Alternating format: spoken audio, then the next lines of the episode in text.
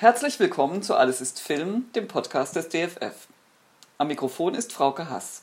Ich spreche heute mit Nura Xara, Leiterin der Abteilung Subtitling and Access Services der Firma Eurotape in Berlin, sowie mit meinem Kollegen Tobias Schönrock vom Filmarchiv des DFF. Die äh, Runde hier, die müssten wir Corona-bedingt als Videokonferenz organisieren. Wir sprechen heute über die Digitalisierung des Films Der König des Mont Blanc von Regisseur Dr. Arnold Funk aus dem Jahr 1934.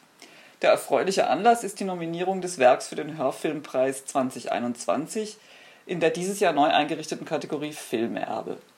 Der Hörfilmpreis wird seit 2002 vom Deutschen Blinden- und Sehbehindertenverband vergeben. Vorsichtig steigt Jacques von einem Schneehügel. Hinter ihm löst sich ein riesiger Eisklotz vom Berg und zerschellt einige Meter tiefer. Jacques wird zu Boden gerissen. Er versucht, sich aufzurichten, fällt auf den Bauch und stimmt sich hoch. Das war ein kurzer Hörausschnitt aus dem Film Der König des Mont Blanc, der anschaulich macht, was man sich unter einem Hörfilm vorzustellen hat. Nura, kannst du trotzdem noch einmal erklären, was ein Hörfilm eigentlich ist? Ein Hörfilm ist ganz kurz gesagt ähm, ein Film für sehbehinderte und blinde Menschen, also ein Film, in dem alles, was nicht behinderte Menschen sehen können, erklärt wird, sodass äh, eben die Zielgruppe auch ohne fremde Hilfe eigenständig äh, Filme rezipieren kann. Ähm, das heißt, alles, was im, im Film zu sehen ist, was handlungsrelevant ist, wird beschrieben, ohne dass dabei die Dialoge übersprochen werden ja, das ist ganz grob gesagt, was ein, ein, eine Audiodeskription ist, ein Hörfilm. Also die Audiodeskription ist einfach die Beschreibung an sich. Und der Hörfilm ist dann äh, die Zusammenfügung des eigentlichen Films mit dieser Audiodeskription, mit der Beschreibung. Kann man sich vielleicht ein bisschen vorstellen wie ein Hörspiel oder so. Mhm. Und gibt es viele Hörfilme eigentlich? Es gibt sehr viele. Es ähm, gibt auch seit 2013 deutlich mehr. Zum einen, weil alle Filme, die äh, deutsche Fördergelder erhalten, ähm, zwingend äh, eine Audiodeskription haben müssen. Zum anderen, weil äh, die GEZ-Gebühren gestiegen sind und früher mussten seh- und hörbehinderte Menschen keine GEZ-Gebühren zahlen. Die müssen seitdem Gebühren zahlen, zwar äh, niedrigere, aber sie müssen zahlen und dann sagen sie, na gut, wenn wir zahlen müssen, dann wollen wir dafür auch was kriegen.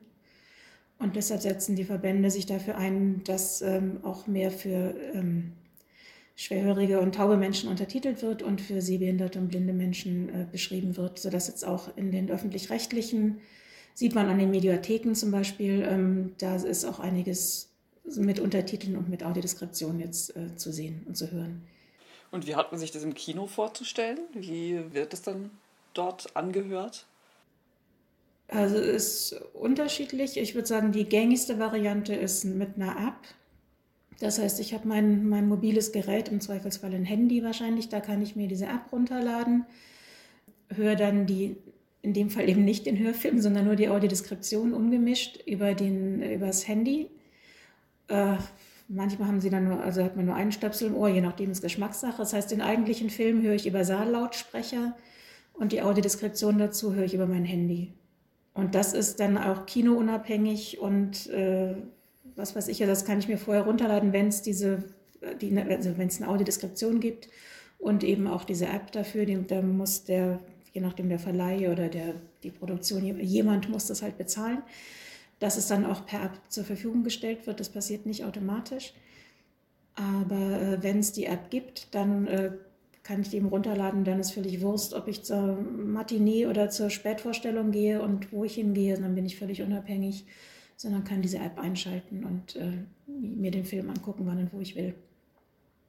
Beim aktuellen Beispiel, Arnold Funks Film Der König des Mont Blanc, handelt es sich um einen deutschen Film aus dem Jahr 34, den das DFF finanziert von der Filmförderungsanstalt in diesem Jahr digitalisiert hat. Tobias, erzähl doch mal, wie sowas überhaupt abläuft. Also wir sind ähm, zunächst erstmal über Matthias Funk, dem Enkel äh, von Arnold Funk, auf diesen Film aufmerksam geworden. Äh, mit Matthias Funk hat ja das unser Haus ähm, ganz gute Beziehungen und er hatte eine Digitalisierung dieses Films angeregt. Wir haben dann den Vorschlag ähm, freudig angenommen, weil der Film zu diesem Zeitpunkt ähm, in einer digital vorführbaren Fassung nicht zugänglich war und auch ähm, viele äh, der Filmkopien, zum Beispiel auch ähm, unsere eigene Filmkopie, gar nicht mehr abspielbar waren. Und äh, der erste Schritt ist dann erstmal immer ähm, die Finanzierung der Digitalisierung sicherzustellen. Das haben wir dann äh, 2019, ähm, indem wir einen äh, Antrag beim Förderprogramm Filmerbe der Filmförderungsanstalt gestellt haben. Und äh, danach geht es erstmal darum, ähm, die Filmmaterialien zu bestimmen, die man für die Digitalisierung äh, verwenden möchte also die Filmmaterialien, die die beste Bild- und Tonqualität haben und inhaltlich vollständig sind. Das heißt, man recherchiert erstmal, wo Filmmaterialien archiviert sind. Man untersucht dann äh, diese Filmmaterialien und vergleicht sie auch miteinander.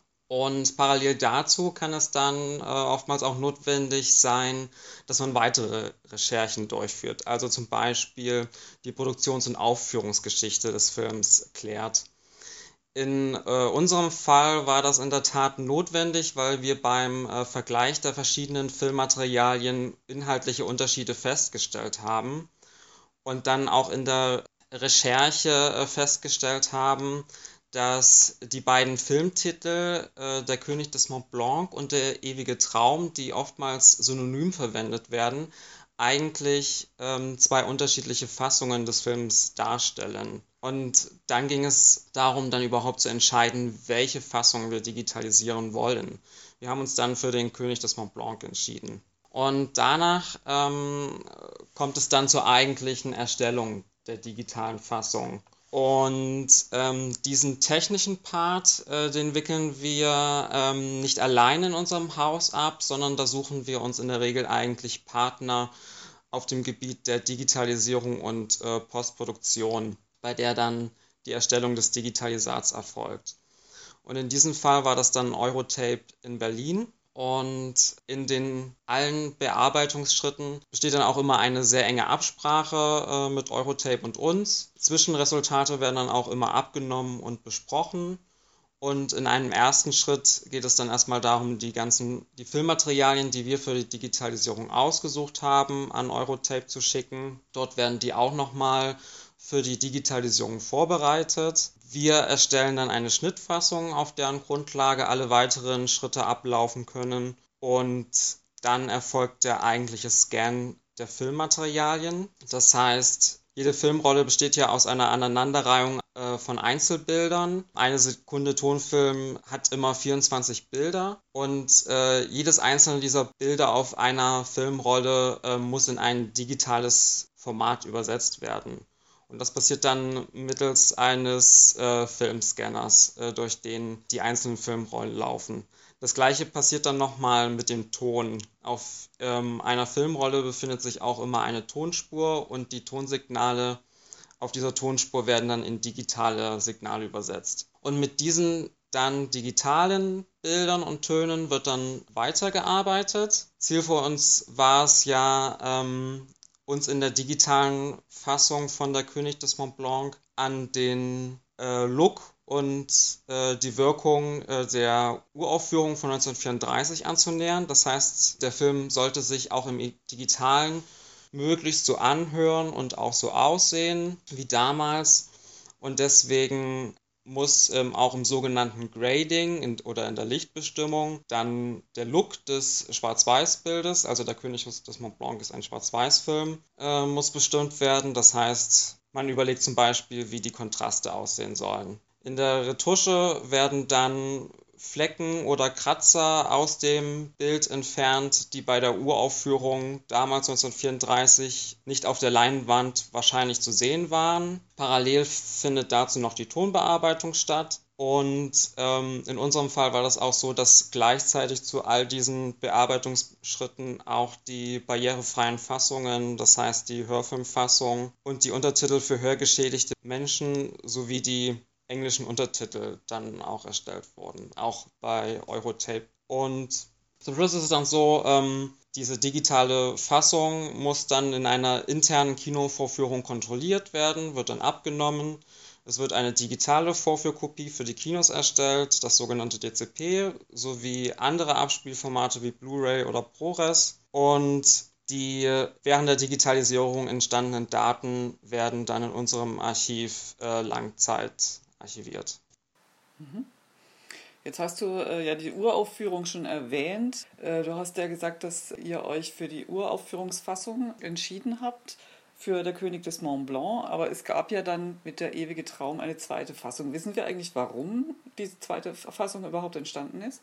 Also ähm, als Hintergrund müsste man, müsste ich zunächst sagen, dass der Film einerseits eine Produktionsfirma hatte, das war die Cine Allianz Tonfilm. Diese hat den äh, Film seit äh, Juli 1933 begleitet. Der Filmdreh war dann im August 1933 und ähm, den Verleih hat dann aber die UFA übernommen. Die UFA war damals der äh, größte deutsche Filmkonzern und sie hatte einen sehr breites Distributionsnetz und auch sogar eigene äh, Kinopaläste. Und äh, wir konnten in den äh, Protokollen der Vorstandssitzungen der UFA von 1934, die archiviert sind, konnten wir erfahren, äh, was es denn nun mit diesen beiden Fassungen auf sich hatte.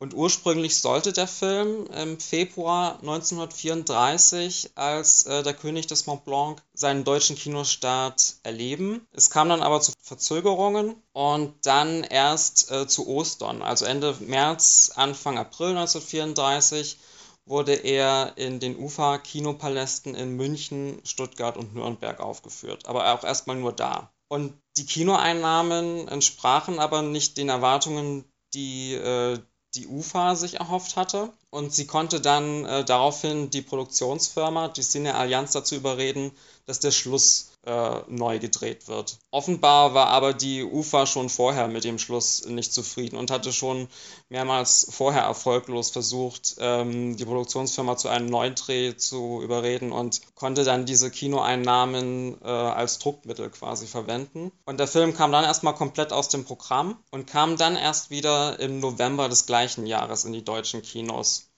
Dann war da aber nicht nur der Schluss geändert, sondern auch der Titel von Der König des Mont Blanc zu Der ewige Traum. Der Film war auch noch mal zehn Minuten kürzer und ähm, im Vergleich der Filmmaterialien konnten wir auch sehen, dass da einige Sequenzen etwas gestrafft wurden, um den äh, Film vielleicht etwas einfacher in der Narration zu gestalten. In einigen Sequenzen wurde auch die musikalische Untermalung geändert.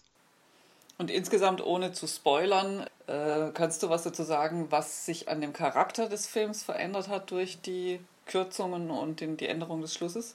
Also das Ende ist auf jeden Fall sehr viel äh, düsterer in der ersten Fassung der König des Mont Blanc als im ewigen Traum. Und das ist auch sehr stark äh, religiös konnotiert. Und ähm, im Fall von Der ewige Traum, der nun deutlich optimistischer endet und wo Religiosität auch gar keine so große Rolle spielt. Man kann sagen, äh, dass der UFA äh, die erste Fassung nicht publikumskonform genug war. Und womöglich auch, dass die Gesinnung des Endes äh, von der König des Mont Blanc auch nicht so der der UFA entsprach. Man muss ja ähm, überlegen, dass äh, 1933 die Nazis an die Macht gekommen sind. Die UFA selbst war stark rechtskonservativ und ähm, da passte ein düsteres Ende, was auch noch so stark katholisch-christlich konnotiert war, gar nicht in den Zeitgeist. Oder zumindest hat das die UFA wohl so empfunden. Und äh, dazu kommt auch noch, dass in der König des Mont Blanc Fassung, der ersten Fassung, dass dieses äh, Moment Jacques Balmat ist ein Bergsteiger-Pionier äh, und wir feiern ihn, aber er ist nun auch mal französischer Herkunft, dass das noch viel stärker in dieser ersten Fassung drin war. Das, das findet, dieser, dieser Frankreich-Aspekt, dieser, dieser, findet sich gar nicht mehr so stark in dieser zweiten Fassung, der ewige Traum. Mhm, mh. Äh, Gibt es denn die Möglichkeit für das Publikum heute, beide Filme bzw. die beiden Enden zu vergleichen? Also ähm, wir haben uns immerhin dafür entschieden, ähm, den König des Mont Blanc zu digitalisieren und haben aber gleichzeitig auch beschlossen, ähm, dass wir zumindest ähm, auch das Ende von der ewige Traum digitalisieren. Und das ist dann äh, im DCP, in, in, in, der Kinovorführung ist es dann so, dass die letzten sieben Minuten von äh, der zweiten Fassung Der ewige Traum am Ende des Hauptfilms gespielt werden. Und ähm, man dann die Unterschiede sehen kann. Und die, sind, die Unterschiede sind wirklich frappant. Und man sieht dann in beiden Fällen eigentlich den Film nochmal mit anderen Augen. Das DFF hat den Film aber nicht nur digitalisiert, sondern auch eine Hörfilmfassung in Auftrag gegeben. Warum eigentlich? Ist das üblich? Ähm, man kann sagen, glaube ich, dass das äh, mittlerweile üblich geworden ist. Also bis 2019 ähm, war das nicht unbedingt Thema für die deutschen Filmarchive und äh, Kinematheken, aber seitdem ähm, es das neue ähm, Förderprogramm Filmerbe 2019 gibt, das äh, äh, nicht nur vorschreibt, dass, es ein, dass eine Hörfilmfassung erstellt werden sollte, sondern das auch endlich die nötigen Gelder äh, dafür bietet, ist das eigentlich äh, Thema geworden. Und Ende 2019 wurde dann auch die erste äh, Hörfilmfassung für eine Digitalisierung von uns fertiggestellt.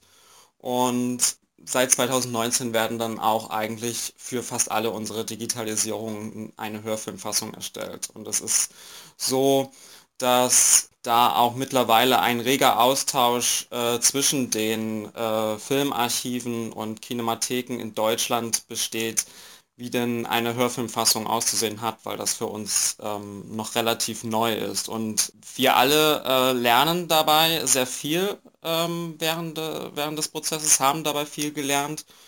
Und ähm, wir, das DFF Filmarchiv, sind ähm, sehr froh und glücklich darüber, dass wir in diesem Jahr zum ersten Mal für den Hörfilmpreis eine unserer ähm, in Auftrag gegebenen Hörfilmfassungen eingereicht haben und ähm, dass das so ein positives Feedback gleich hervorgerufen hat, dass diese Fassung äh, für einen Preis nominiert wurde.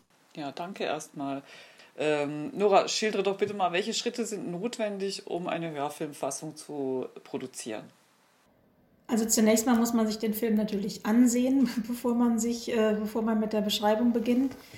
Ähm, wer an der Beschreibung beteiligt ist, das wechselt ein bisschen oder ist abhängig von der Firma, die es macht, von dem Budget, das zur Verfügung steht und so weiter. Bis vor einigen Jahren hieß es immer, idealerweise wird es aus einem Dreierteam, also von einem Dreierteam beschrieben, zwei sehenden Beschreibern oder Beschreiberinnen und einem blinden Beschreiber oder Beschreiberin. Das wird heute aber kaum noch gemacht. Äh, ich weiß von einigen Firmen, wo überhaupt gar kein blinder Beschreiber, Beschreiberin mehr an der Erstellung äh, der Audiodeskription beteiligt ist, einfach aus Kostengründen. Bei uns ist es aber der Fall, also wir haben im Haus, ich habe einen blinden Kollegen, einen blinden Beschreiber-Kollegen, der guckt sich den Film auch vorher an, damit er auch schon weiß, was versteht er, was versteht er nicht, äh, was muss er beschrieben haben, was, was versteht er auch so. Dann wird in, in unserem Fall von einer Freiberuflerin wird der Film wird schon mal angefangen zu beschreiben die trifft sich dann mit meinem blinden Kollegen und ähm, das Ganze, die sprechen das Ganze durch. Also sie sagt so, was sie schon hat, er sagt, was er braucht. Das ist, äh, weiß ich nicht, ein, zwei Tage, je nachdem. Dann äh, stellen die ihre Fassung fertig.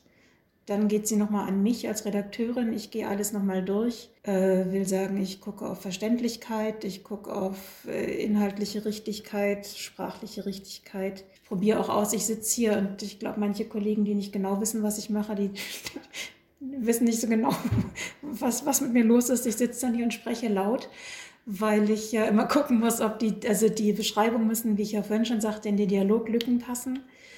Und wenn ich das nur lese, weiß ich nicht, ich muss es ja wirklich, man muss es sprechen, um auszuprobieren, passt es wirklich. Das heißt, ich sitze hier einen Film lang und spreche die Audiodeskription mit, immer an den entsprechenden Stellen. Genau, wenn das alles soweit fertig ist, geht es an den Kunden, damit äh, kundenseitig auch nochmal eine Redaktion oder eine Textabnahme erfolgt und damit auch noch äh, offene Fragen geklärt werden können. Gleichzeitig überlegen wir uns, auch das macht eigentlich meistens mein, mein blinder Kollege hier, äh, was für eine Sprecherstimme passen könnte, um diese Audiodeskription zu erzählen.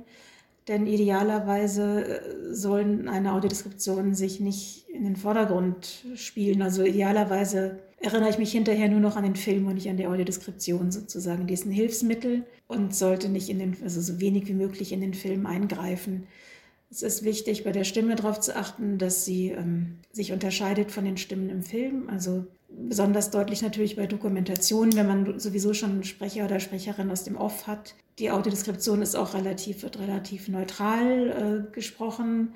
Äh, eben, wie gesagt, äh, hält sich im Hintergrund. Das heißt, sie ist so einer Dokumentarsprechfilm, äh, nicht ganz unähnlich. Deshalb sollte sie sich da dann eben unterscheiden. Ähm, genau, dann suchen wir uns zwei, drei Sprecher oder Sprecherinnen aus, schicken auch das an den Kunden und damit das dann äh, wir uns auf einen Sprecher oder eine Sprecherin einigen können. Dann geht es ins Studio. Wir haben ein kleines Studio hier im Haus. Äh, dann haben wir einen Tonmeister hier, dann kommt der Schauspieler oder die Schauspielerin, die eben ausgewählt wurden für die Audiodeskription zum Aufsprechen. Dann wird das Ganze aufgenommen. Manchmal fallen dann auch noch kleine Sachen auf, die man ändern muss oder man sieht, huch, das ist ja gar nicht blau, sondern grün, weil dann vielleicht auch der Bildschirm im Studio besser ist als der hier oder anders oder was weiß ich.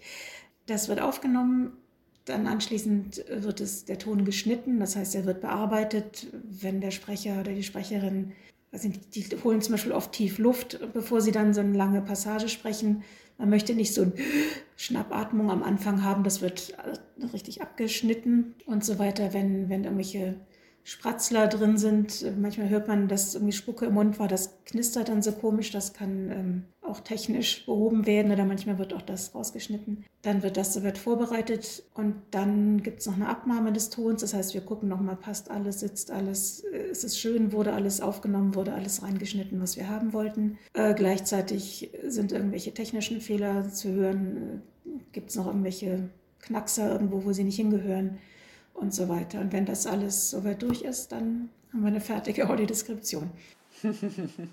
und wie lang dauert so ein Prozess ungefähr?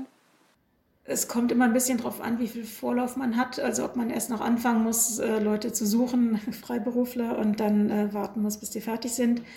Ähm, ich, aber normalerweise würde ich sagen, für einen 90-minütigen Spielfilm so drei bis vier Wochen mit allem. Mir ist jetzt aufgefallen, dass Text und Bild nicht immer ganz synchron sind. Woran liegt es? Ist das Absicht? Genau, also die Absicht ist eigentlich, dass es synchron ist. Also ich beschreibe eine Sache, während sie im Bild zu sehen ist. Aber das ist natürlich, äh, muss beim Ideal bleiben, denn ich kann schneller gucken als beschreiben.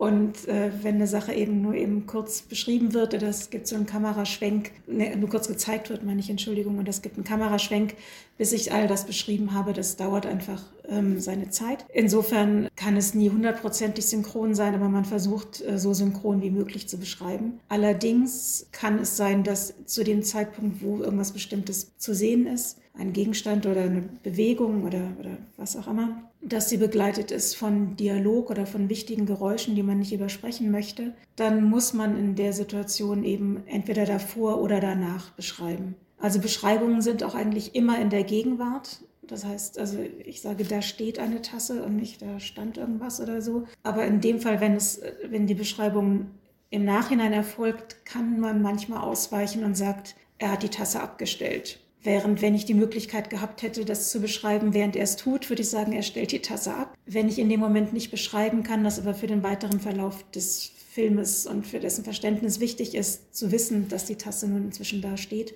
sage ich, er hat die Tasse abgestellt. Das ist dann die eine große Ausnahme zur Regel immer nur im Präsens beschreiben.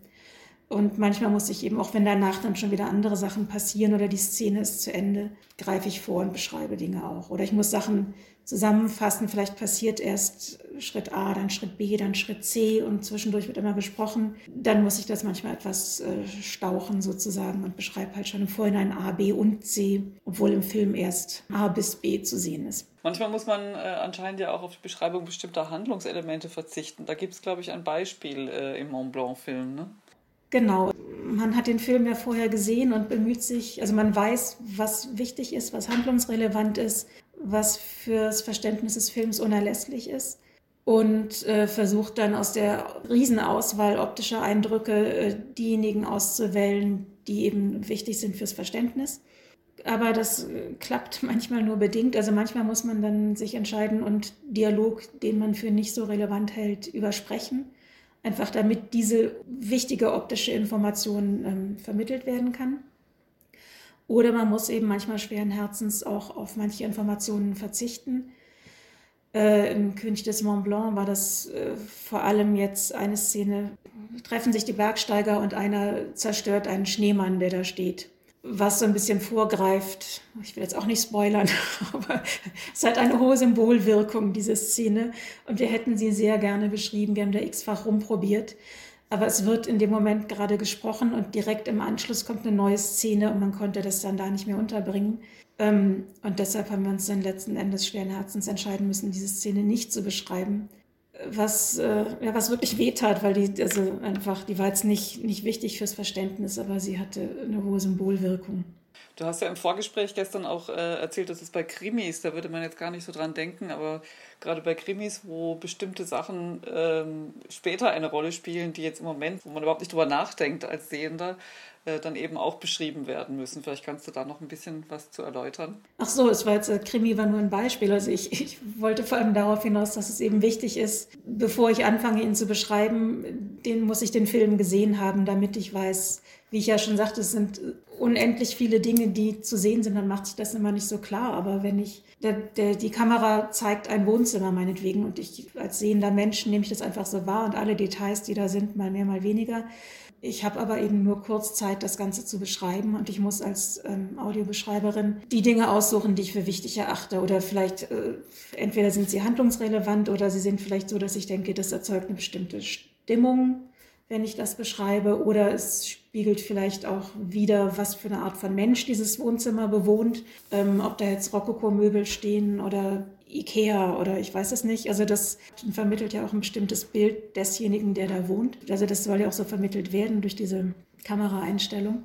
Und mein Beispiel gestern war, dass ich eben, dass ich den Film gesehen haben muss, um beurteilen zu können, was auch wirklich wichtig ist. Und wenn zum Beispiel sich in der vorletzten Minute rausstellt, die Tatwaffe war in der Blumenvase versteckt, muss ich in dieser Szene mit dem Blick ins Wohnzimmer die Blumenvase beschreiben, obwohl ich die sonst vielleicht ignoriert hätte, weil ich, keine Ahnung, den Hamster auf dem Sofakissen irgendwie wichtiger fand und beschreibt den und äh, übersehe dabei diese Blumenvase, weil die mir nicht wichtig erscheint, aber im Gesamtkontext stellt sich dann eben raus, sie ist unendlich wichtig. Wobei da dann natürlich noch dazu äh, die Kunst darin besteht, die Blumenvase so unauffällig zu beschreiben, dass man nicht mit der Nase drauf gestoßen wird und denkt, wieso beschreibt ihr denn jetzt diese Vase, sondern dass die eben so, ich muss eben verschiedene Dinge beschreiben, unter anderem die Vase, damit ich dann hinterher wissen kann, ach stimmt, die stand da ja auf dem Tisch. Also so unaufdringlich, wie das eben optisch ist, muss es auch in der Beschreibung rüberkommen.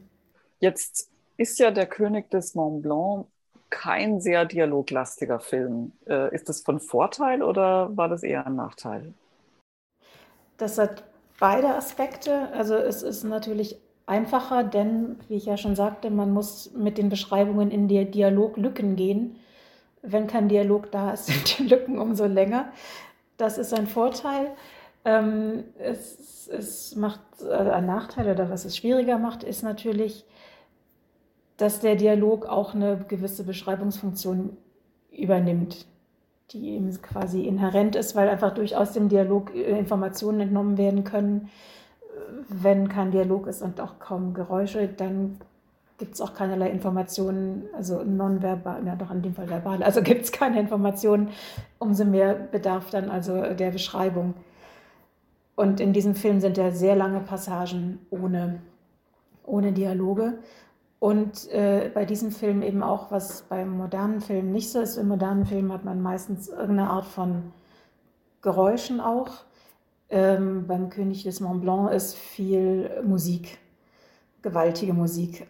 Andererseits, was ich ganz spannend fand, war, dass ähm, die Musik eben nicht nur wie bei anderen Filmen nur eine Musikfunktion hat oder einfach nur das Ganze so ein bisschen untermalt, sondern bei diesem Film hat die Musik quasi wirklich die Aufgabe, Geräusche zu ersetzen. Und, und wenn die Lawinen runterbrechen und, und äh, Schneemassen mit sich nehmen, dann hört man irgendwelche Paukenschläge, die eben nicht nur Krach sind, sondern die diesen Lawinen, diese Lawinengeräusche eigentlich simulieren sollen.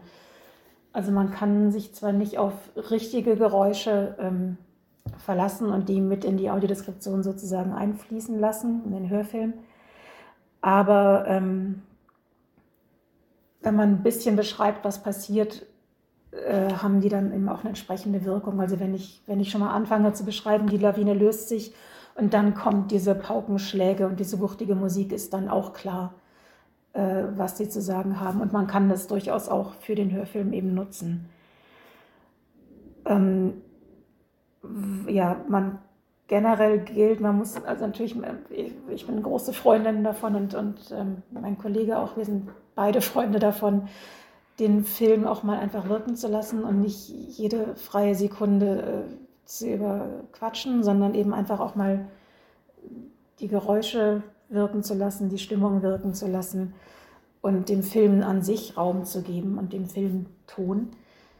Auch das ist natürlich einfacher, wenn das echte Geräusche sind, sage ich mal, mehr oder weniger echt. Ähm und hier musste man dann eben ein bisschen gucken, weil die, die Musik ja, weil, weil eben nicht Geräusche da sind, die irgendwas erzählen können, sondern weil die Musik da ist. Und muss man, man muss die Musik dann eben doch immer so ein bisschen einbetten in der Beschreibung, damit man sie auch besser zuordnen kann. Gleichzeitig, was auch nochmal schwierig ist bei diesen äh, langen dialogarmen Passagen, ist, die Beschreibung darf nicht eintönig werden. Es sind ja einfach auch ganz lange Strecken, in denen nur beschrieben wird, wie er jetzt irgendwelche schneebedeckten Hänge nach oben steigt, ohne dass jetzt wahnsinnig viel passieren würde. Und man muss halt versuchen, die Audiodeskription so lebendig zu gestalten, dass man noch zuhören möchte, dass man nicht irgendwann keine Lust mehr hat, weil es immer wieder dasselbe ist. Also man muss also bei der Optik, wenn man den Film sich ansieht, hat man noch ein bisschen Abwechslung vielleicht und man muss eben versuchen, diese Abwechslung auch in der Beschreibung dann äh, rüberzubringen. Wie gesagt, damit es nicht zu langweilig wird, wenn man die, diese Eindrücke nicht hat, sondern nur hört. Was dann gleichzeitig auch war, ist, es gibt Bildsegmente, die sich wiederholen oder teilweise genau wiederholen, teilweise fast wiederholen.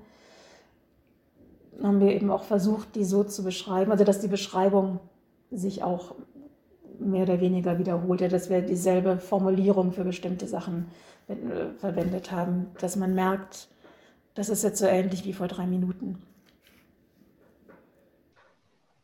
Und gab es ähm, bei, der, bei der Recherche oder bei der Vorbereitung ähm, des Textes, des beschreibenden Textes der Audiodeskription, ähm, gibt es da auch immer wieder mal Probleme, wie löse ich das jetzt? Wie, wie, wie beschreibe ich bestimmte äh, Handlungen oder bestimmte Segmente des Films? Die gibt es immer. also bei dem Film fand ich jetzt auch, was äh, die Beschreiberin oder das Beschreiberteam wirklich super gelöst hat. Es ist ein alter Film, also 1934, eine andere Sprache, als wir heute verwenden. Aber äh, die Audiodeskription ist trotzdem von 2020. Also ähm, da so einen Weg zu finden, dass es nicht künstlich altertümelnd klingt, aber dass man trotzdem eine Sprache verwendet, die zum Film passt, also die sich da so einbetten lässt. Und ähm, das finde ich ist, ist, gut gelungen. Ich finde, das ähm, passt zusammen, ist sehr harmonisch. Aber das ist natürlich nicht ohne, wenn man so einen alten Film beschreibt, dass man guckt, dass man auch eine Sprache verwendet, die, die gut dazu passt. Und was ansonsten Recherche betrifft, es gibt halt immer, also man, man merkt es nicht, wenn man den Film nur ansieht, man merkt es erst, wenn man anfängt, die Dinge beschreiben zu müssen. Äh, es gibt immer irgendwelche abgefahrenen Sachen, die man nicht kennt oder die man kennt, aber von denen man nicht weiß, wie man das benennen soll. Das sind teilweise Bewegungen, teilweise Gesichtsausdrücke, teilweise Gegenstände. Ja, bekanntes Beispiel ist ja dieses Ding, das man beim im Supermarkt auf das Band legt, den, um die Ware vom Kunden dahinter abzutrennen. Das benutzt man wöchentlich mehrmals und keiner weiß, wie man es nennen soll. Und bis man das beschrieben hat, ist auch viel Zeit vergangen. Ähm, jetzt ein Beispiel, das mir einfällt beim König des Mont Blanc, ist, dass Maria in die Kirche geht und ein Kreuzeszeichen macht, aber eben nicht das äh, Kreuz, das, äh, wenn man sagt, sie schlägt ein Kreuz, denkt man an dieses Hand, an den Kopf, an die Brust und an die beiden Schultern, sondern sie macht das kleine Kreuzeszeichen. Und äh, die Geste kannte ich natürlich, aber ähm, die Terminologie nicht. Und das, wir haben hier ein bisschen rumgefragt, äh, ob irgendwelche Kollegen wissen, wie man das nennt. Äh, katholische Kollegen zuerst, aber die wussten es alle auch nicht. Und dann haben wir tatsächlich da recherchieren müssen, um herauszufinden, das ist das kleine Kreuzeszeichen. Genau. Und dann ähm, die Ausstattung der Bergleute zum Teil. Äh, ich komme nee, ich nicht vom Plattenland, aber ich komme von Hügeln, nicht von Bergen. Und ich kenne die Terminologie nicht so gut. Und auch da mussten wir eben gucken, wie heißt denn dieses ganze Gerät, das die haben. Und auch später, als sie dann äh, oben sitzen und irgendwelche Messungen machen, diese Messgeräte, eins konnten wir identifizieren und eins haben wir dann sehr vage beschreiben müssen letzten Endes, weil das einfach, ähm, wir haben gesucht und gesucht und wussten nicht, was es ist. Und dann haben wir es, ich weiß es nicht mehr, ein Messgerät oder so genannt. Also haben das relativ vage gehalten, was auch nicht unbedingt ähm, falsch ist. Also es ist sowieso nicht falsch, weil man einfach, ähm, wenn man sich genau weiß, äh, muss man es vage halten. Zum anderen sind es, wenn es sehr spezielle Geräte sind und ich den Fachterminus verwende, kann damit sowieso niemand was anfangen. Dann ist jedem geholfen, wenn ich das einfach nur so grob beschreibe, sagt, es ist ein Messgerät, dann weiß jeder, okay, der mm, macht da irgendwelche Messungen und das reicht ja in dem Fall auch. Es ist jetzt kein Dokumentarfilm über, über Bergvermessungen. Und der Sehende weiß es ja in der Regel auch nicht unbedingt, wie dieses Gerät nun genau heißt. Also Ganz er sieht genau. halt einfach nur, da wird irgendwas gemessen. Ja, dann herzlichen Dank. Dann äh, hoffen wir, dass es beim äh, Hörfilmpreis auch klappt. Mal ja, sehen. das hoffen wir sehr. Wir wissen noch nicht, wann die Preisverleihung ist, aber wir drücken, mal, drücken uns mal selber die Daumen alle miteinander. Alles klar. Hören wir doch zum guten Schluss einfach nochmal rein. Jacques hebt den Kopf. Der Wind peitscht ihm Schnee ins Gesicht. Undeutlich zeichnen sich die Umrisse des Gipfels gegen den dunklen Himmel ab. Unablässig bläst der Sturm Schnee über einen Kamm. Das war mein Gespräch mit Hörfilmexpertin Nora Xara und Tobias Schönrock vom DFF Filmarchiv. Danke fürs Zuhören. Sagt uns gerne, ob euch dieser Beitrag gefallen hat und welche Themen rund ums DFF und den Film euch interessieren.